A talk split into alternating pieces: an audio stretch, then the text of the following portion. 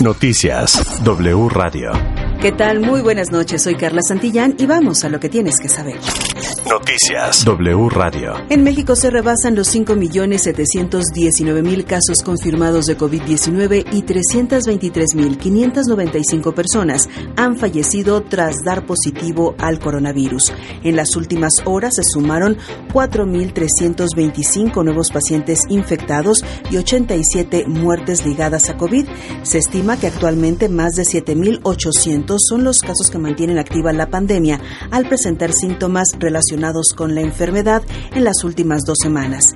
Las entidades con mayor número de casos activos son Aguascalientes, Baja California Sur, Ciudad de México, Colima y Nayarit.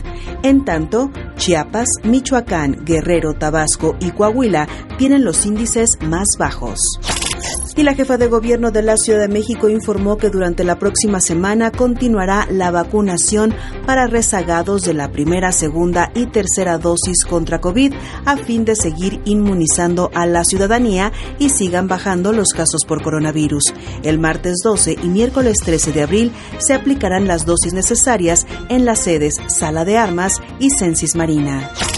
En otra información, en Colombia fue detenido el mexicano Brian Donaciano Holguín Verdugo, alias El Pit, identificado como miembro del cártel de Sinaloa y quien era buscado por la Interpol. El narcotraficante de 38 años sería el emisario de familiares de Joaquín El Chapo Guzmán y tendría la función de coordinar el envío de narcóticos a Centroamérica, según información proporcionada por agencias estadounidenses. Y con motivo de la revocación de mandato habrá ley seca en la Ciudad de México. La venta de bebidas alcohólicas se suspenderá en todas sus graduaciones desde las 6 de la tarde del sábado 9 de abril y hasta las 11.59 de la noche del domingo 10 de abril. A partir del próximo lunes comienza la inscripción de las personas interesadas en participar en la clase masiva de box en el Zócalo de la Ciudad de México que se llevará a cabo el sábado 18 de junio. En el evento participarán campeones mundiales como Saúl Canelo Álvarez, Eric Terrible Morales y Mariana La Barbie Juárez.